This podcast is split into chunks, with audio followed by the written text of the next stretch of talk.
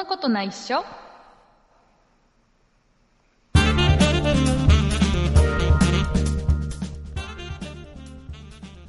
そんなことないっしょ第374回でございます。お送りいたしますのは竹内と。畑中です。よよろしくお願いします。ろしくお願いします。田中さん、すっかり秋でございます。そうですね。あの、秋だな、秋だなと思ってたらね、秋らしいメールが届いたんですよ。ほうほ番組宛てにね、えー早速、今週はね、メールのご紹介からしていきたいと思いますよ。えーはいではですね、畑中さんの方からですね、えーモルさんからいただいたお便りの方をご紹介していただきたいと思います。はい、ご紹介します。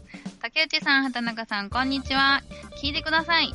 私の職場にはスズムシがいます。まあ理科的な職場なのでいてもおかしくないのですが、半端ない数のスズムシです。大小合わせて3つの水槽に3密で暮らしています。そのスズムシが実験室で飼育されているうちは良かったのですが、最近リンリンと鳴き始めたところ、何を思ったのか、ボスが一番大きな横幅60センチの大きな水槽を事務室に置いたのです。風情があるというのは小さな虫かごに数匹のスズムシが時折鳴く程度です。屋外の草むらから聞こえてくる程度です。それが閉鎖された事務室でみっちり密に住ん住んでいる彼らが競うようにリンリンリンリン合唱しているのを想像してください。ちなみにボスは自室があります。他の人たちはそれぞれ実験室だったり外勤だったりで事務室からいなくなることはできます。私は勤務時間内はずっとスズムシと一緒です。うるさくて気が狂いそうです。人の気配でなかなか、泣かなくなるとか、スズムシたちのそばでダンスをしてみても、拍手をしていても泣き止みません。このままだと私はスズムシたちに、ん？殺虫剤をスプレーしてしまうかもしれません。そうすると次の日から無職です。そうやって、あどうやってボスにスズムシの場所を変えてくれと言ったらいいでしょう。よろしくお願いします。といただきました。ははい、ありがとうございます。い、モルさんありがとうございます。秋らしいですね、話題が。ね本当にね。だけど、だいぶモルさんは悩んでますよ。うん、なんかわかるって感じ。だ大問題ですよ、これは。うん。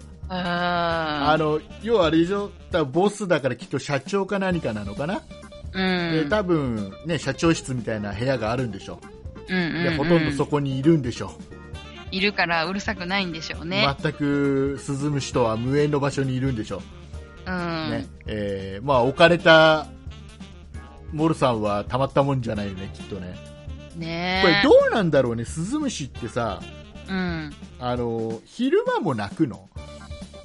わかんない。夜に鳴くものだと思ってた。ね。だから夜行性なんだと思ってた。なんかね、なんか歌にもありますよね。秋の夜長になんたらかんたらとかあ。ーなんか夜しか鳴き声聞かないイメージがあるんででもうん。ね、事務室のちょっと明るいとこでも泣くんだね、きっとね。ねね。ただね、この、モルさんのメールの中で一個だけ、うん。あの、さすがだなって思ったのが、うん。えっとね、この、彼らがっていううん。ところがあったでしょ。彼らが、う、んあったかもしれな彼い。彼らが、ちゃんと彼らがって書いてあるところがね、うん。偉いと思なんで？う。なんか、スズムシってオスしか鳴かないでしょ？ほーメスは鳴かないはずだよ、多分。そうなんだ。おそたえたー多分ね、なんか、あわかんない、多分違うん、なん違か言われてみたらそんな雰囲気する。違ったらごめん。うん、はい。で、そういうことか。まあまあ、ほら、さすがにね、これ悩んで、うん。で最後も殺虫剤をスプレーしてしまう前に、やっぱりこれ、我々としてはね、解決法を、うん。やっぱりちょっと教えてあげなきゃいけないわけですよ。うん。ね。まあ、はまあ、ね、きちっとその、ボスに対して、これ、ここに置いとくとうるさくて仕事にならないんだよって、うん。こう伝える方法を、じゃあもう、畑中さんの方から教えてあげる。もうそういうの得意だから、畑中さん。そうね。うん。でもなんかボスの性格にもよるけど、ボスに、あの、あの、タメ口聞ける人に頼む。ボスにタメ口聞ける人は多分ボスの奥さんとか、その辺かな。うん。もう気狂うって言って。うんね、あの、はいあとは、1匹ずつ毎日逃がしていくっていう、うん、それいい。ね、なんか、トラップイカみたい。なんかあなんか最近減減ってないみたいな感じのうん。あ、で、ちょうどいいリンリン鳴く数にしとけばいいんですよねね。ねねうん。ちょうどいいリンリン鳴く数ってどれぐらいなのわかんない。だってこれ、何匹いるか書いてないですもんね。そうだよねでも60センチの水槽にうん。3密状態っていうから相当いると思うよねえ。で結構なんか、大きな、大きなっていうか、一人用テーブルぐらいの大きさですよね、60センチ。そうねそうね 結構な大きさだよ、う。うんん、へえ、すごいななあどうしたらいいんだろうねぁ。うえっーん。と少しずつ毎日少しずつこの水槽をうん。あのボスの部屋の方に少し 1日10センチぐらいずつ動かしてうんいって、うん。それもいいかもしれない。であの1ヶ月後ぐらいにはもうボスの部屋にあるっていう、うんうんうん。そしたらその頃にはもう泣かないみたいな 冬到来？そうそうあとはあれだなあのこのマイクを横に置いといてうん。でこの鳴き声全部マイクで拾って、うん。でもボスの部屋のこの壁のところにス大きいスピーカーをこのつけて、うん。したら多分ねこの部屋の中に声が届くと思うんだよどうにかね、うん。スズムシの声そうちょっとボスも、あうるさいなって思い始めるんじゃない？うーん。ねあ、あの、メスのコオロギ、あ、コオロギじゃない、スズムシ捕まえてきて、入れるとか。ああ少しずつあのメスだけ捕まえてきてうん。あの押すと少しずつこう交換していってそうそ最終的にはあの水槽の中はメスだけとかだこれ、うでもあれであのメスは鳴かないっていう前提で今喋っちゃってるけど大丈夫う。わかんない。あのうる覚えで言ってるからねあか、あのーなんか、おもちゃ屋さんでスズムシのなんか、ゴキブリのなんか、偽物みたいなやつを探す。うん。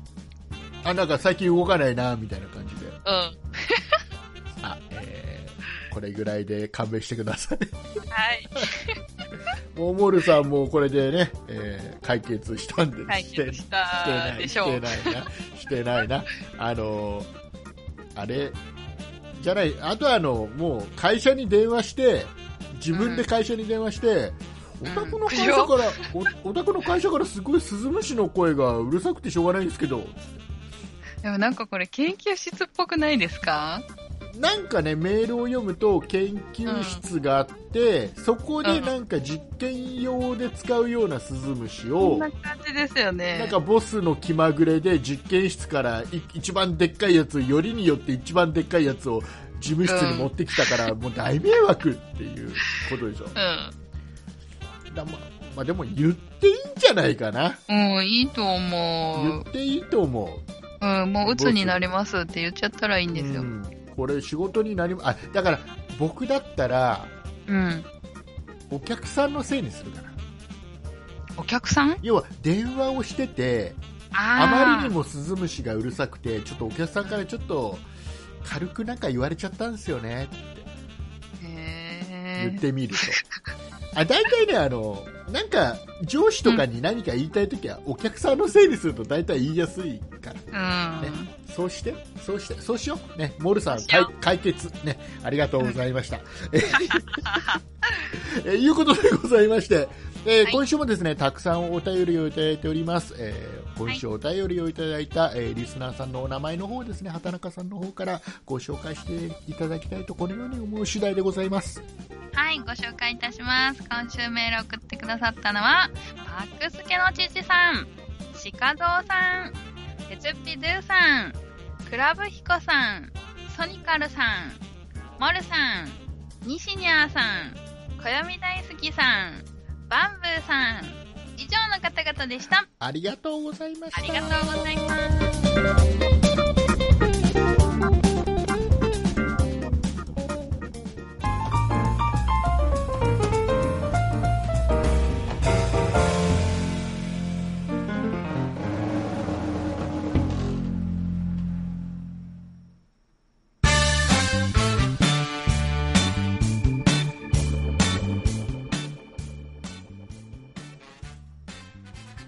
ダメだ、もう今週ダメだ、畑中さあ、ダメです。もうこの番組はもうね、毎回言ってるように、もうな生で収録、うん一発撮り、編集なし、BGM を載せながら、僕、なんだったら BGM は僕が、この、スタートして音量調節してってやってるんですけどね。うん。この、エンディングの BGM が完全に消える前に、うん。このジングル流してしまった。ィングの？エンディングじゃないや。エンディングって言った？今僕。僕エンディングって言った、言ったよね。言った？言った？うん。うん。言ってないんじゃないかな言ったか言ったね言言った気がする。オープニングの BGM が、ね、完全に終わる前にジジングル流し始めちゃった。えー、全然わかんなかった。もうダメ、もうこのタイミングがもううまくいかなかったから、もう今週は、まあいいや、そんな話ばっかりしててもね、しょうがないので、えー今週のお話を進めていきたいと思います。はい。えー何の話からしていこうかな。えっ、と、畑中さん、うん8月29日、うん。何の日ですか？蜂肉の日。蜂肉？蜂肉？蜂肉の日？何？蜂蜂のお肉。何？蜂を一匹ずつ捕まえてお肉はあるの？蜂に。どこの部分？な何？わかんない。わかんない。なんか、なんか肉、肉、肉と、うん。蜂蜜と、なんかわ、はいダメだ、面白かった。はい、はい、えっ、と、ね、もう畑中さんの言うようにね、8月29日は焼肉の日なんですよ。あ、そうなんだ。そう蜂蜜蜂肉、蜂肉じゃない、焼肉の日なの。ほら、あの、毎、毎月ね、毎月29日は肉の日とかっつってよくあのお肉屋さんとか焼肉屋さんがちょっといろいろやったりするじゃないイベントっぽい、なんか、ううん。うんん、で、えっと8月29日は焼肉の日らしいんだよね。はい。でもう1年に1回のあのなんか大イベントらしいの。焼肉の日。焼肉の日。へこれ1年に1回しかないからね、であの、うん。まあうちの近くの焼肉屋さんってうん。まあまあ、うん。まあまあ美味しい。あの、うんすごく高級っていうわけではないんだけどうん。まあ安いお店でもないみたいな。肉すごく美味しいんだけど意外とお値段はリーズナブルだよねみたいな焼肉屋さんがあって、そこがうん。なんかね8月29日すごい力入れちゃって。うん。あのねすごいんだよ。メールが届いたの、ねダイレクえートメール,、メールが？うん。ダイレクトメール。登録してるからね、うん。常連さんだから一応ね、お、いいね。そう。であのメールが届いて8月29日は焼肉の日と、ねうん。えーメニューに載っている単品の焼肉が全て半額。えー、いいじゃん。もうあの要は和牛上カルビだろうが和牛のなんだろうが全部半額、うんでさへー。さらにさらにですよ。さらに、うんお支払い金額の半分50%の次回使える金券プレゼント、ほう。すごくない？すごくない？すごい。でえーじゃあ、じゃあ、なんか、今回も半額だし、じ次回も半額みたいな。そう。え次回が半額ってわけじゃないな。ほう。今回実質だから4分の1ぐらいで食べられちゃう。えっとね具体的あーに具体的にお話ししていきましょう、ね。えっと我が家はそういうのには目がないので、えー家族3人でね、えー嫁と僕と小学校5年生の娘3人で行きました焼肉屋さんにね行きました。でまああの、うんうん。基本的にはなんか単品のやつだけが半額になるって書いてあったから、まあ半品だえ、と単品と単品じゃないのって何が違うんですか？よくさ大皿みたいなので家族で食べてねみたいな大皿のやつとかあるじゃん、ああいうのは対象外みたいなうん。あとなんかちょっとセットものとかも対象外みたうーん。いなでえっ、とはい。で単品だから上なんか和牛の上カルビをじゃあじゃあとりあえず2人前とこれをなんか何人、うん。一人前じゃあじゃあいろいろ食べてみようぜとかっつって。でこれうん。一人前、これ一人前みたいな、うんねあのもう一通り頼んだわけですよ。うん。うん。でまあ娘はね小学校5年生で、まあ、女の子なんでそんなに食べないのね、うん。で、まあ、嫁もあんまり、まあ、すごい食べるタイプでもないんで、うんうん。まあ、僕が僕がどれぐらい食べるかっていうところで大体調整しちゃうんだけどうん。でせっかくだから、まあ、ある程度頼んで、もう結構高級なやつよ、うん。結構上の方のやつ頼んでさほうほうほでたらふく食ったのねう。うん。3人でたらふく食って3人でね、んえっと合計金額が1万それでもねや意外とだからもともとリーズナブルなところだから、うん。それで食べても1万2、3000円へーうん。でそれの要は要はジュースとかは対象外のやつがあったから、うんまあ、。その辺はちょっとなしでそれ以外のやつでね、えっ、とね半額になって、まあ、結局1万数千円のやつだったんだけど、うん。とね、なんだかんだで5489円のお支払いだったのね。へえ、めっちゃ安くなってる。そう。もう和牛のちょっといいお肉をうん食べ、結構たらふく食べたのに5489円だったのね。へえ、めっちゃいい。で、帰りに5489円の、だから半、うん50%、うん。2745円分の次回使えるお食事券ををもらえるのね。うんうんだ実質3000円しないぐらいで、うん。たらふく和牛の焼肉が食べれたっていう。うん。すごくない？すごい。まあ、ただ次行かないところ2700いくらっていうのは使えないんだけどね。うん。いつでもいいんだ。明日でもいいんだ。いや明日でもいいへそうえ。いいね。ね。これはもう1年に1回だし。へえ、すごい。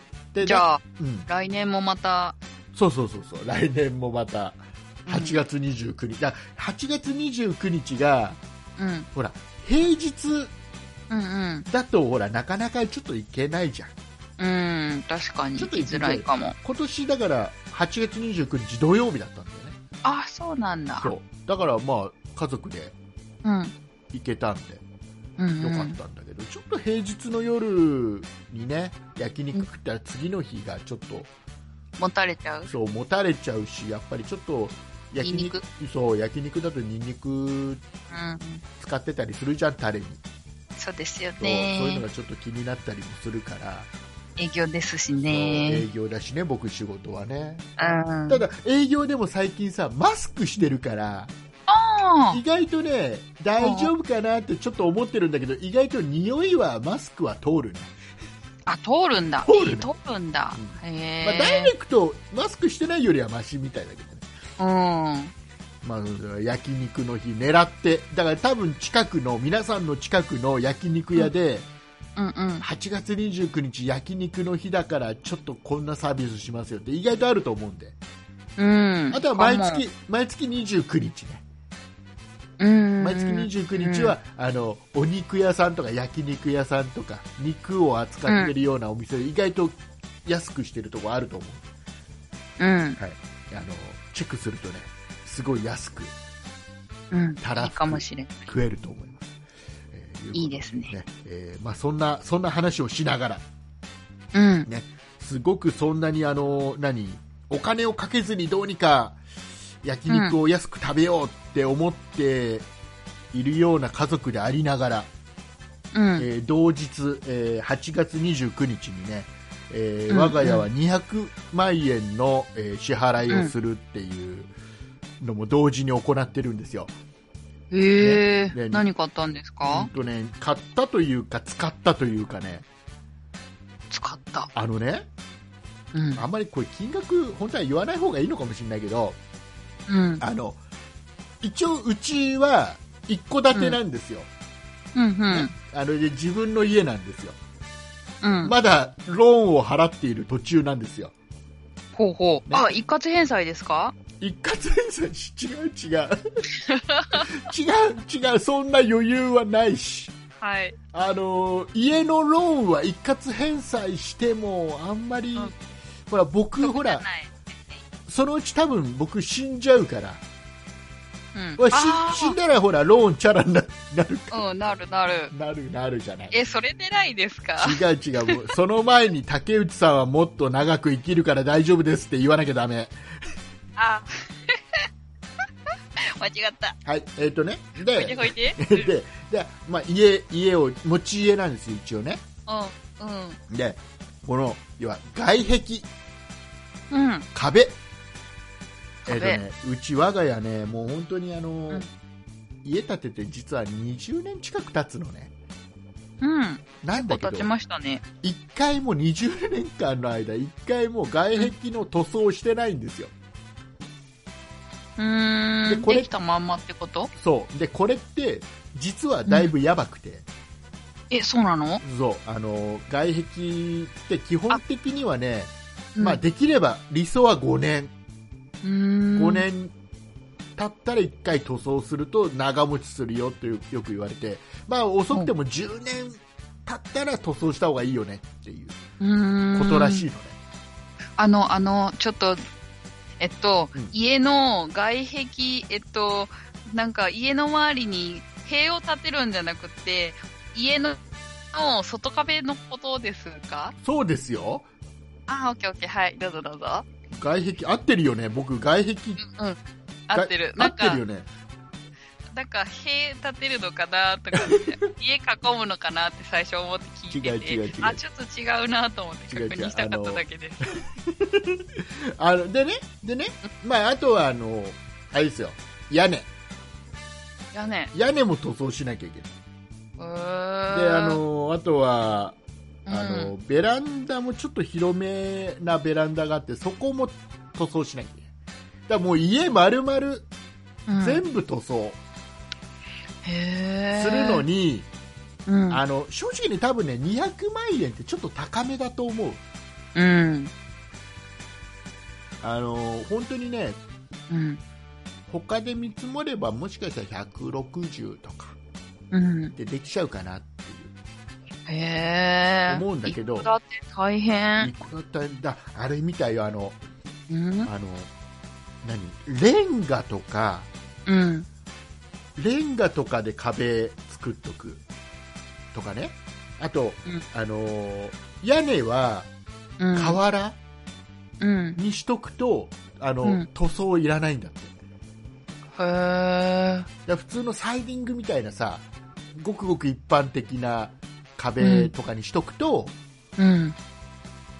あれみたいよもう手塗装は10年に1回ぐらいは。しないといけないんだって、うん。でねもううちは正直遅いんですよ、うん。ね、外壁をねうん。塗装するのに20年以上経ってまだしてないのやばいよねってもううちの嫁さんとも結構ここ数年はうちもそろそろやんなきゃやばいよねと、えー、言ってたんだ。だけどお金ないねどうしようかね、なんつって話しててうん。ででねちょうど、うんとね、8月の28日の金曜日だよ、うん。あのー電話かかってきてね、うん。営業の電話。よくかかってくるのやっぱりね。もう壁が結構もう色が、もう塗装してませんっていう色になってるんで。ででそれをほら、あのー要はペイント屋そう塗装作されてる。そう塗装屋さんがそういうの営業でぐるぐる回って、あここそろそろやばいよね。絶対やばいねっていうところに電話かけてくるんでわざわざね。うーん。あのポストにポストにちょっとポスティングしてあったりよくあったんで、まあ、そんな感じでうん。電話あったのね。で普段ね、うん。営業の電話って僕出ないの。うん。めんどくさいのが多いから。で、うん。えっと大体留守電にして留守電にすると電話切られちゃったりするから。であとあのうん。フリーダイヤルとか、非通知は絶対もう電話出ないのね、今家の電話は出ないから、でちゃんと、まあ、電話番号通知されてて、うん。まあ、僕がなんとなくちょっと出てみようかなって思ったんだよねきっとね。たまたまね、で電話出て。うん。うんそしたらまあまあちょっと業者さんの名前よく聞く聞いたことのある名前だったからちょっと話聞いたらうん。まあ、何度かポスティングをしてたらしいのねうちの壁を見て、ほうほでどうですかなんていう話で、うん。でちょうど、まあ、29日翌日特に用事もなかったから。うん。じゃあちょっとじゃあ見積もりだけでもなんて。へえ。で言われて。で、うん。来てもらったの翌日ね。うん。でまあいろいろ説明受けてうん。じゃあちょっと値段だけでも出してくださいのと。その場でさもう全部外をぐるーって全部見てあの大きさとか全部測って、へもえう。その場で見積もりを出すのね、わ、すごいっすよね。パ。ソコン出して全部数値入れてうん、うん、うん。でえっ、とね。で、うん。もうこの業者さんがね言うには、うち正直ちょっと高いです。とうん。ただあのペンキはどこどこペンキもう有有名なペンキメーカーさんのここのペンキを使ってと、共同で開発したのがあって。で、うん。こんな、まあ、質はすごくいいですと。そこはもう自慢ですと、自信持って言いますと、ただちょっと多うん。分他社、要は近所のペンキ屋さんみたいな塗装屋さんみたいなところ、家族でやってるようなところとかに比べたら、うんまあ多分ちょっと高いですとうん。ただまあいろいろねここんな、うんこんな品質のいいやつを使ってるんですよとか保証がこれぐらいつくんですよとかっていろいろ説明されて、うんちょっと値段だけでも見ようかなんつうん。ってで出てきた金額がびっくりでさうん。これ数字言っちゃうとさこれもうなんかなんかあんまり数字言いたくないんだけどさ でもまあまあちょっと一応言う,、言うよねうん。えー、249万8100円、えー、さっきより増えてる。税込みあ税込みあ税込みね税抜き税抜きあ。うん。税抜きで249万8100円っていうのがえ要は何も何も値引きしない価格なのー、うん。であのーでねもう駆け引きするのは嫌なのでうん。一発で最低価格出してくださいって言ったのほう。で出した金出してきた金額が208万と消費税ああ、下げてもらったんだ。そうそう208万とプラス消費税っていう金額が出てきたのねうん。でこうそうですかって悩むじゃんやっぱりさうん。だって208万プラス消費消費税だけで 20, 20万8000円、うん。だよすごいね。ね？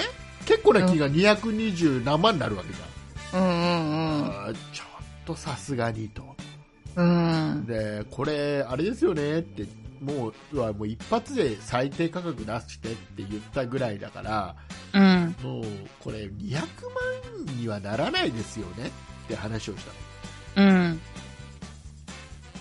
したらうんなんかね、じゃあ、あの要は日程やる日スタートの日うん。はこちらに任せてもらってもいいですか？もう全然いいですよと、うんうん。これがもう来年とか再来年って言われちゃったらちょっと嫌ですけど全然 いつでもうちはいいですようん。じゃあ200万と消費税ぐらいな形になったのねおー、8万頑張ってくれた。ねでうん。そこで、えーう僕はうん。いやもうあの内心塗装しなきゃいけないなとは思ってたんでうん。どうにか下げようとうん。いうことでで、まあ、いろいろ話しながらうん。税込み200万だったらもう今日決めちゃってもいいかなみたい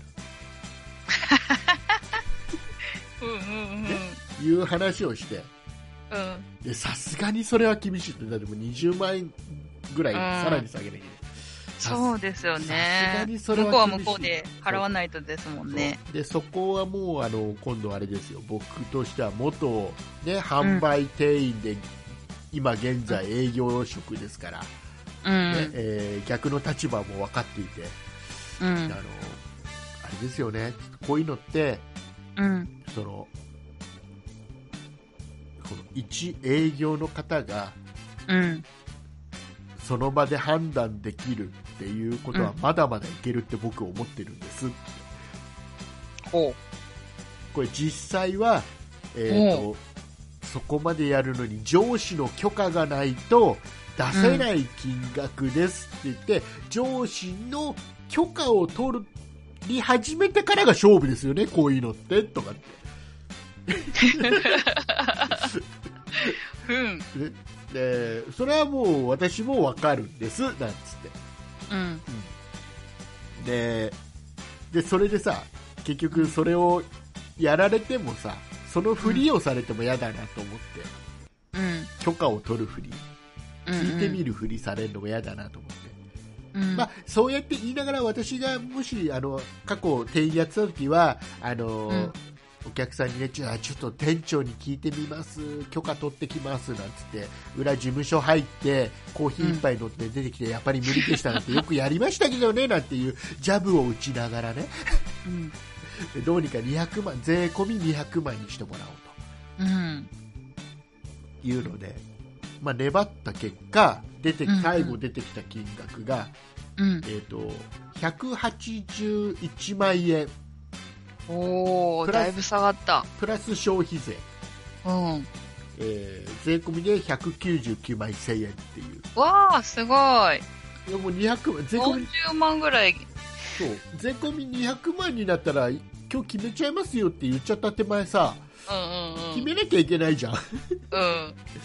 でただこれって条件がいくつかついてて向こうからね、条件じゃああの、うんペンキの色うん。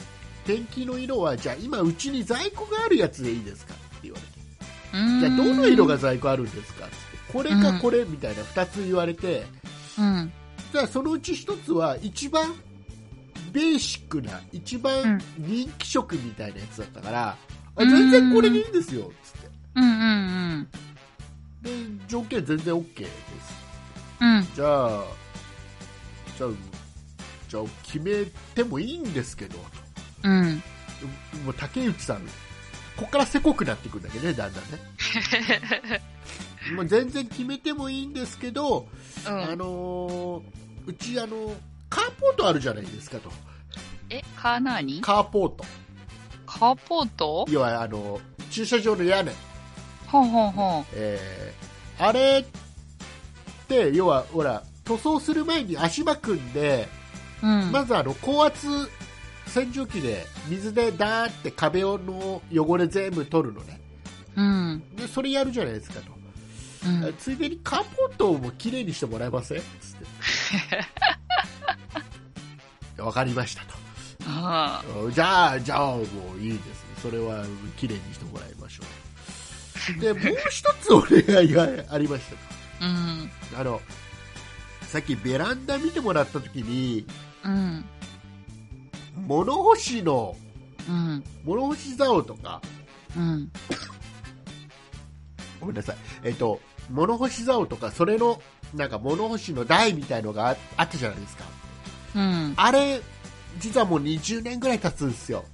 うん。捨てたいんだけど、あれ捨てるのも大変じゃないですか。うんうんうん。それもやってもらったんですか？それ、じゃあ、最後引き取ってもらえますつって。うわでー。それも分かりましたじゃあお願いします上手。いうことで、まああの、あとはもうほら200万ポンとは出せないでいくらなんでも、うんうんうんうん。だからもう、えーそこは5年ローンうん。で5年ローンが金利手数料無料だって言うから、おお、いいですね。だったらねうん。その現金でポンって払うあもう200万ぶっちゃけ出せなくはないんだけどうん。だけど現金手元に取っときたいってのはあるじゃんときたい。なんかあった時のために。だから、まあ、ローン、まあ、金利かかんないから、じゃあ5年ローンでっていうことうん。で、200万円のお買い物。なので、今ね、うちの、うちは今あれだよ、あの、うんあの、足場組んであ今やってるんだ。もう要塞のようになっておー。る。で、言ったんだよ、あの、足場組んでさ、よくあの、ほら、シートかけるじゃん、周りにうんうん。飛び散らないようにさ。うん。で、そのシートかけたところにじゃああれじゃあシート足場かけてで、うんシートかけたところにちゃんとでっかくあの営業中っていうやつも貼ってくださいねっつったのえ？営業中？よくよくほらあのお店とかでさうん。塗装とかやってる時に営業中ってでかいのあー、書いてる書いてる。あれあれ貼ってくださいって言ったらあれそれはさすがにねダメだった面白いからやってくださいって言ったんだけどうん。それはダメだ 誰か入ってきますよ。そうねうん。だだ別にじゃあそれじゃなくてもいいやなんつってうん。あのーす住んでますとかうん、うん、うん、うん。あの居住中みたいなのを作ってじゃあ貼ってとかっつったら それダメだってそれは却下されちゃうん。でしょうね。うで200万円お買い物へえ。どれくらいかかるんですか？塗り終わるのに。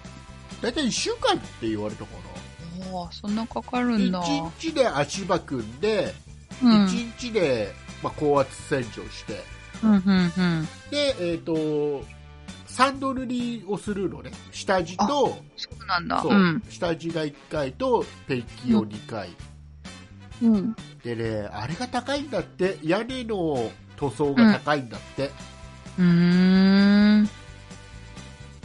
あいろいろお金かかるよ家を建てるとねえ。だから家を建てるときは、うんあのレンガ壁はレンガで作りましょう。うんかあ、のレンガ。そうで屋根屋根はちゃんとあのあれ、ね、瓦で瓦で。作っておけば塗装とかいらないですから、ん。メンテナンスフリーですからうん。これでも一回やっちゃえばうん。まあ僕が死ぬまではだかな、うんかなって感大丈夫じゃないかな、じ。へえ。はいえーではここではい。ここでですねじゃあ、うん畑中さんちょっと1分ぐらい喋ってて1分。はーい。きっと多分鼻かむんだぞ。1分何喋ろっかな1分。1分。うーん。うーん。うん。早く帰ってきて。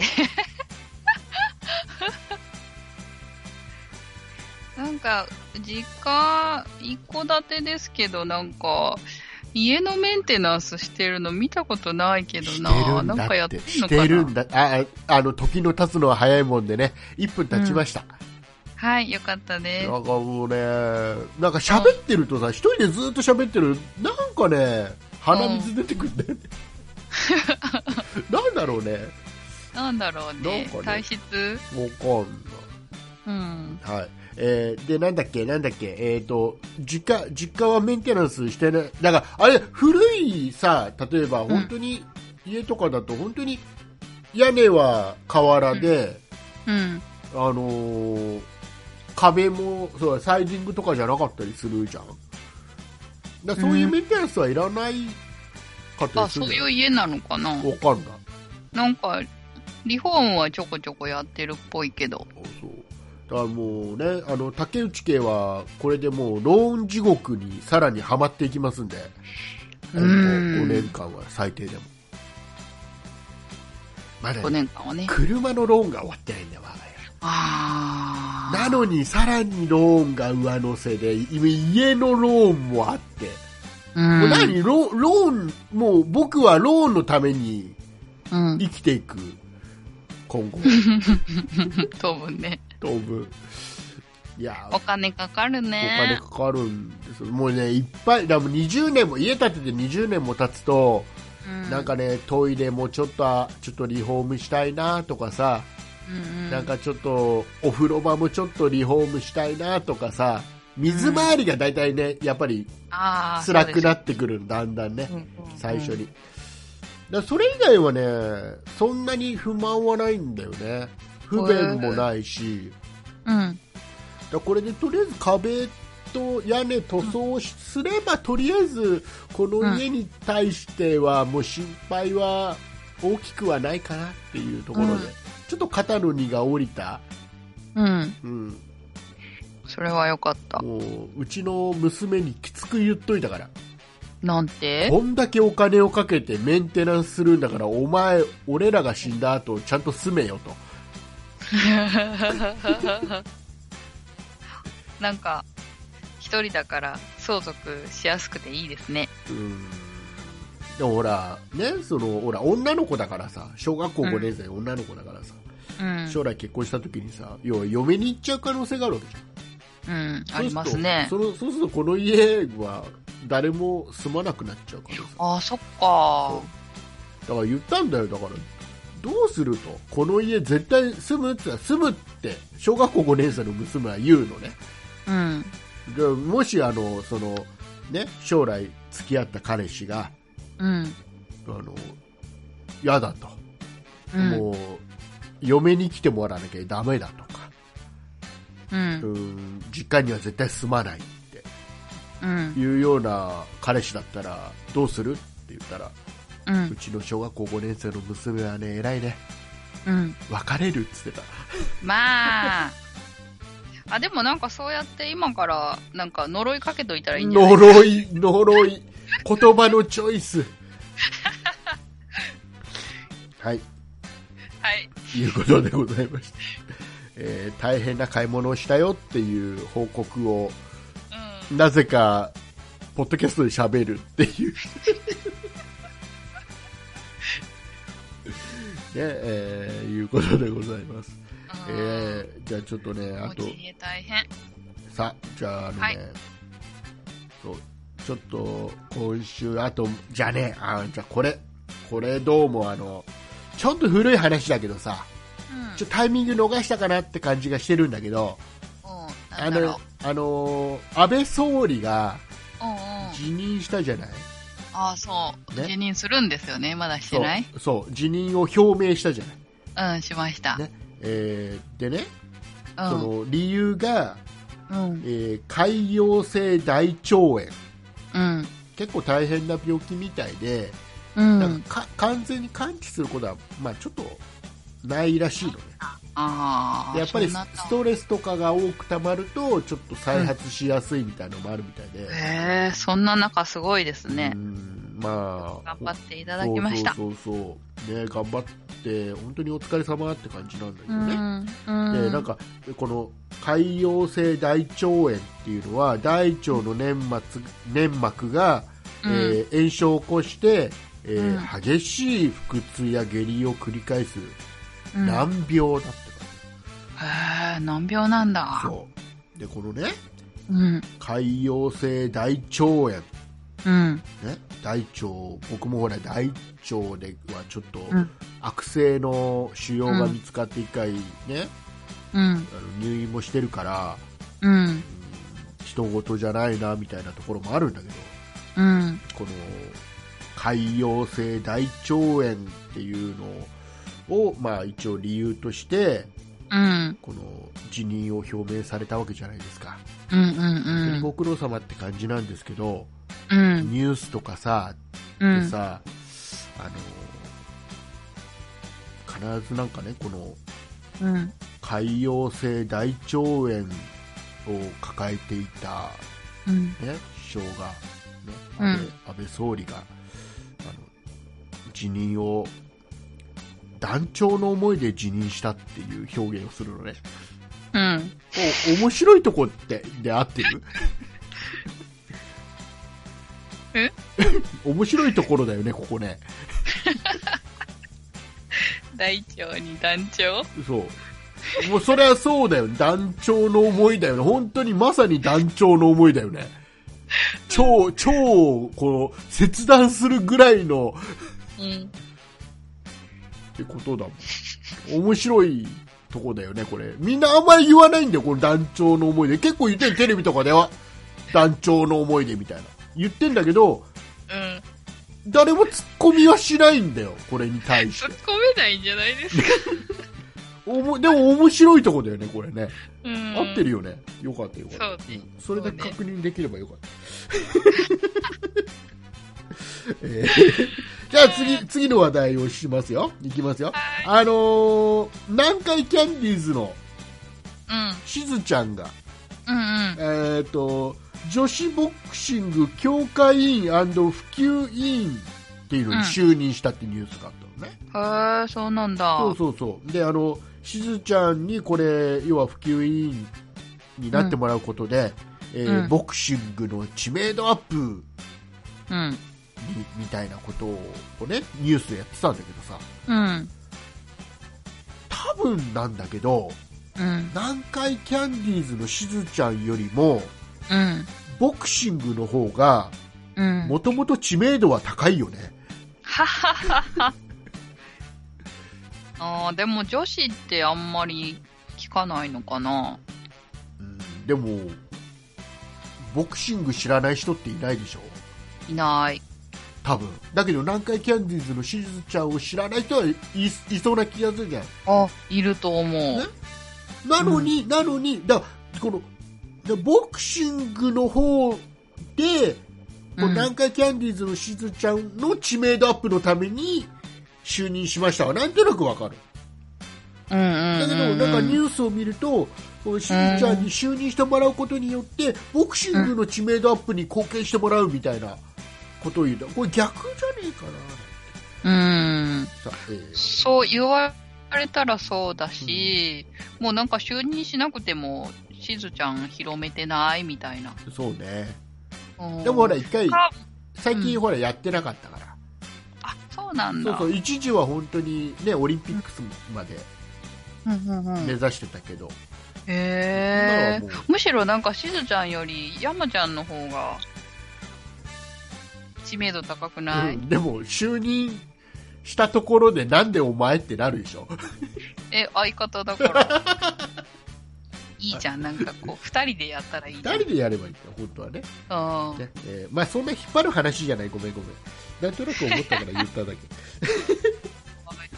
あと最近ちょっと思ってるのは、うんうん。あの、ラジオ、あの、地上波のラジオ、うん。地上波のラジオで、あのーよくさ、例えばあの、ちょっと中継うんうん。が入ったり、電話でのちょっと音声が流れたりよくねよくあるじゃん。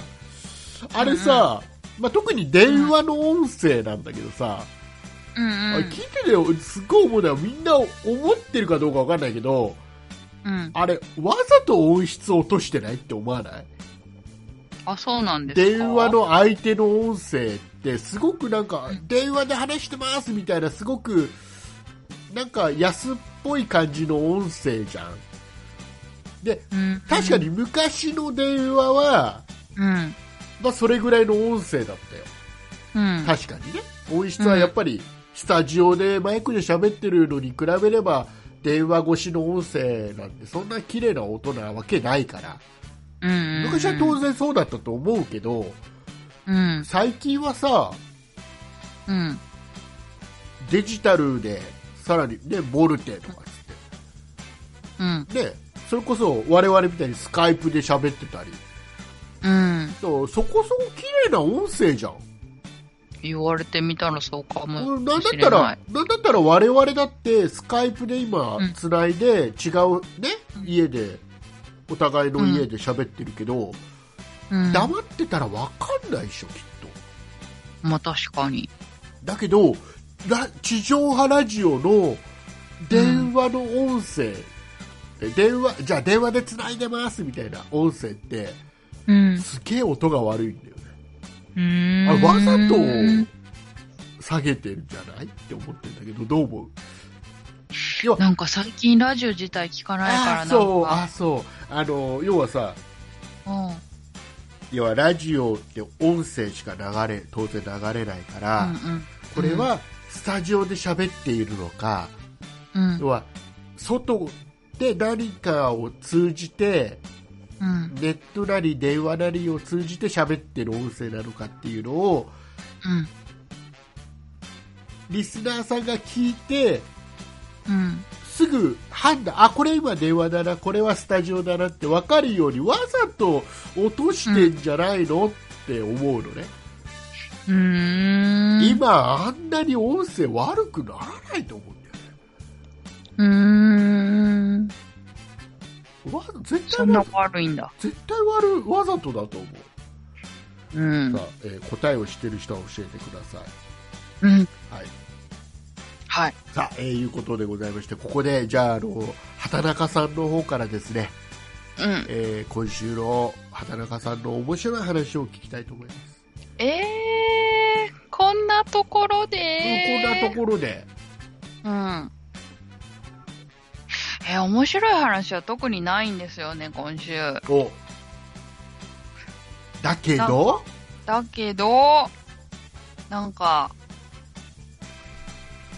なんかね、うんあの、ご親切にどうもありがとうございましたっていうお話がある。お聞こうじゃないか なんか夏入った時に、あの、無印良品で T シャツ買ったんですよ。あれ？そいで、聞いてるようん。大丈夫だよ それで、あの今僕のメンテナンスしてるからうん、わかった。ほいで、なんか、なんか T シャツ白、真っ白の T シャツを買ったんですけど、なんか汚れがついてたから、次の日に、ん？次の日かな？電話かけて、あ、その日かな？に、お家帰ってなんか汚れてると思って電話かけて交換できますか？っていう、あの、問い合わせをしたんですよ。う。ん。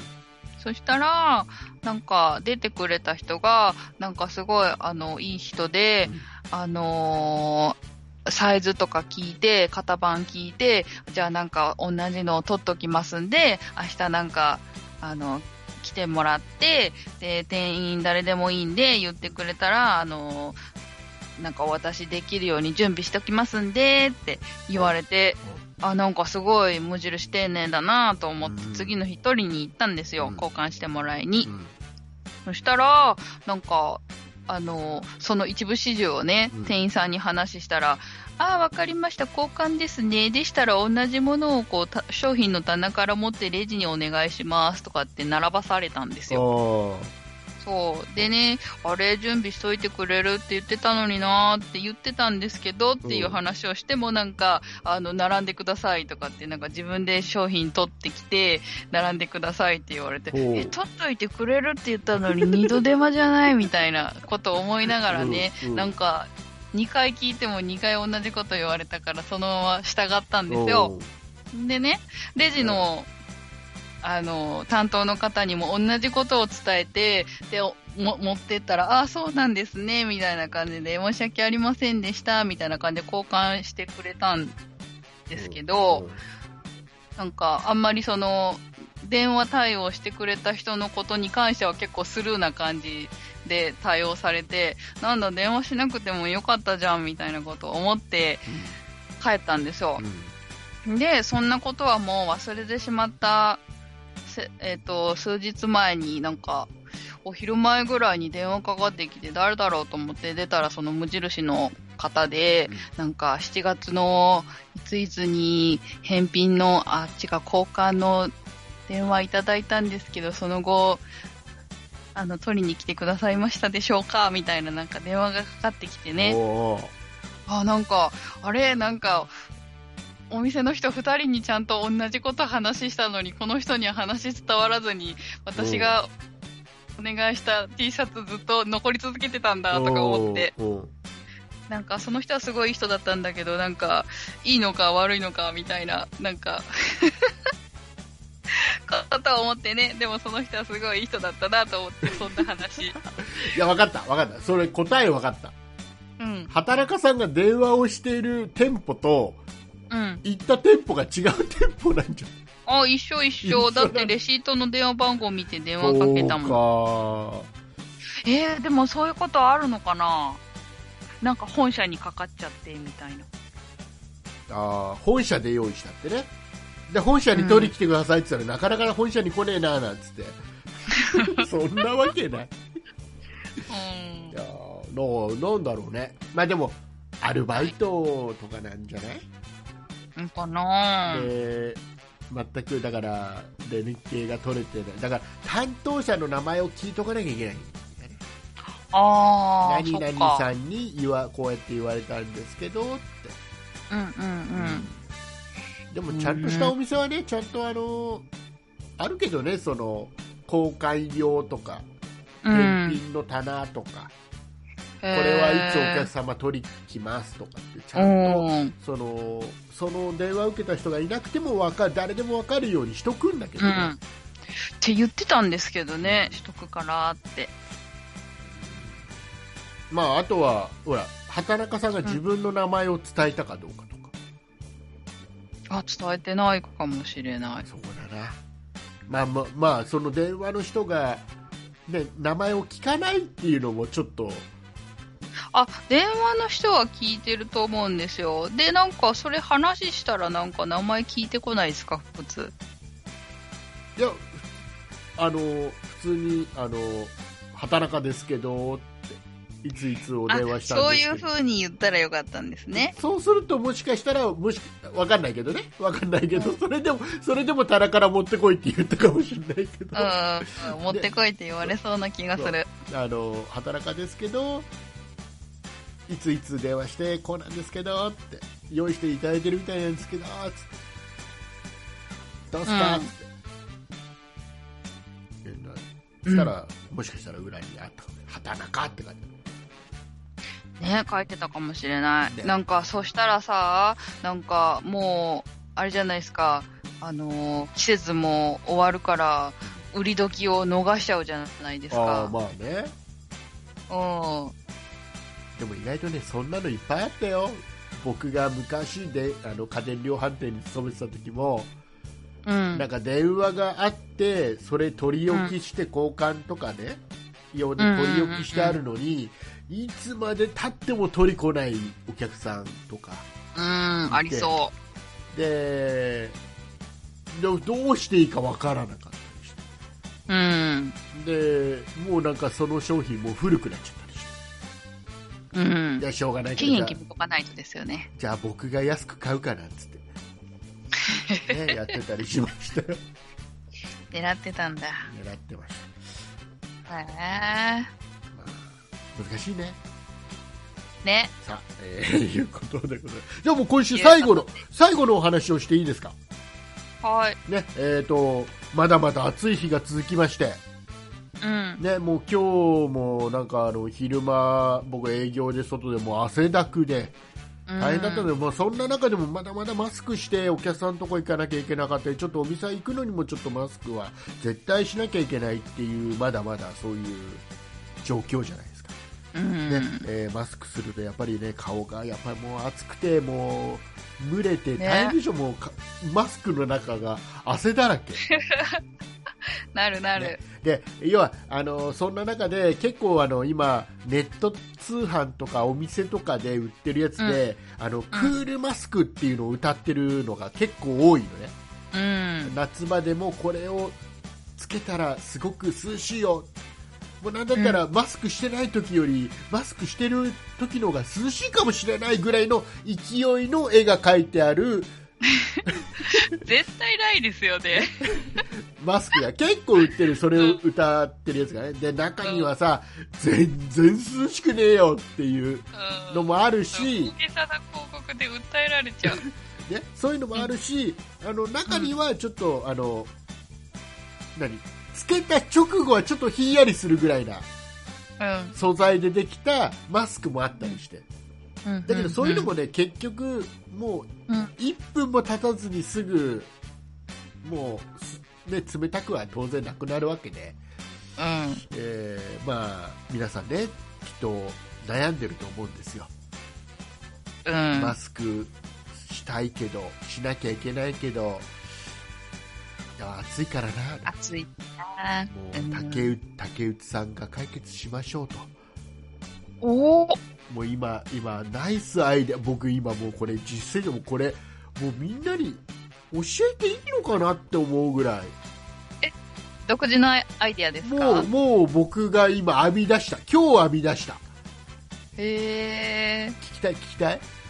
うんうん、聞きたい聞きたい。もうちょっともうちょっともうちょっと聞きたい感じを出してうん、聞きたい教えてしょうがないな教えてやるか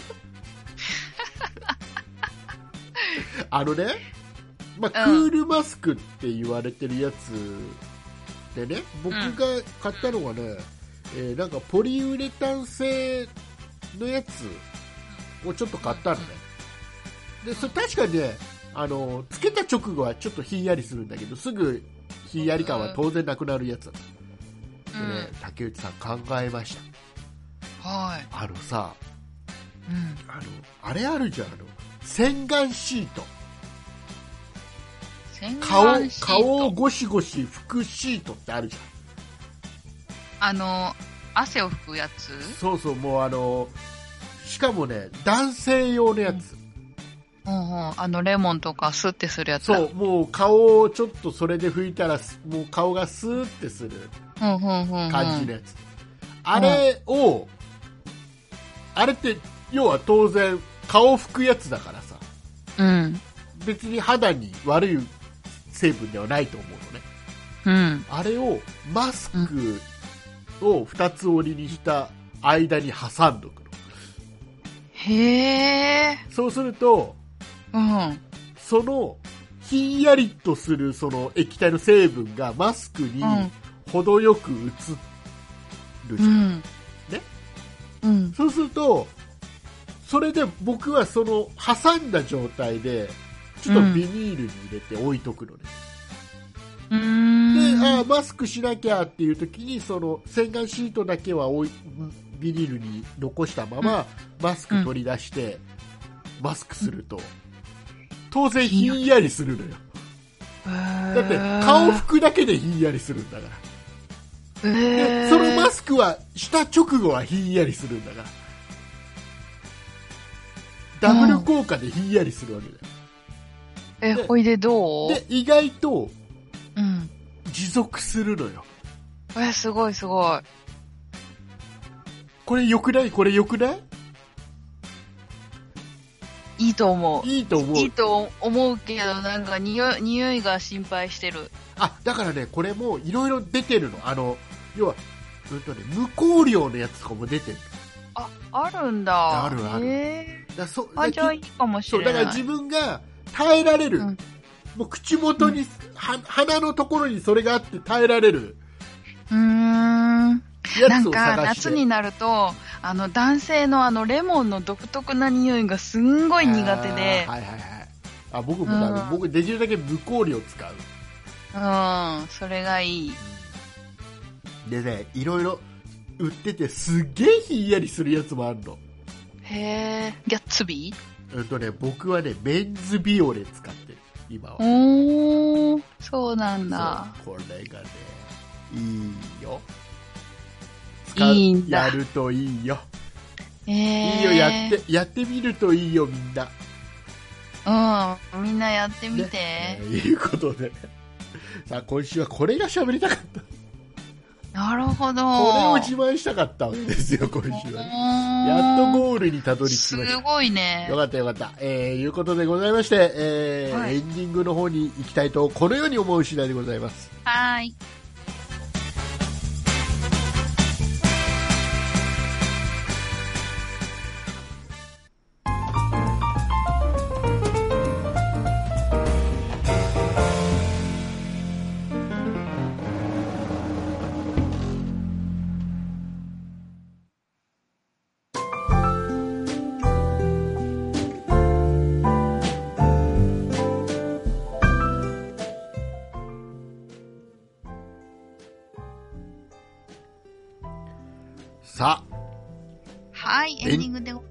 まあ、すエ。ンディングだよ。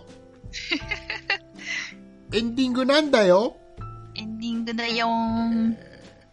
あのね、はい。この番組をずっと長く聞いていただいている方は、うん、わかると思うんですけど、うん。あの、最近長いじゃないですか。長いですね。ねうん。できるだけ短くしていこうと思ってるんですよ。あら、ポッドキャストは。はい。ポッドキャスト部分は短くしてこう。ほあの、要は、う。うん。あの、この番組30分番組なんで うん。言ってますね、ももとね。もとは30分番組でスタートしてるんです、10年前は。うん。ね？で、いろいろあって、うん。今は下手をすると、ポッドキャスト部分が、まあ、ポッドキャスト部分って何なのかっていうと、えーうん皆さんの中で、例えば Spotify で聞いてますとか、えーうん Apple のポッドキャストアプリで聞いてますとかっていう、うん。ポッドキャストとして配信しているものに関しては、本当は30分番組なんです。うん。あの、イカオヤジが流れ終わるところまでってそうそうそうそうそうそう。本当は終わんなきゃいけない、30分。うん。だけどそれがね、いろいろあって、最近長くなって、下手したら2時間うん。2時間超えの時もあったりして、うん。えーこれ聞き終わらねえよっていう意見をね、うん。えーちらほらね。そう、多々いただくわけですよ。はい。で、そんな中で、うん。まあ、良くないと。よくない。良くない。で、さらにほら、オーディオブック .jp で聞いていただいてる方は、さらにそこから1時間とか聞かされるわそう、そう。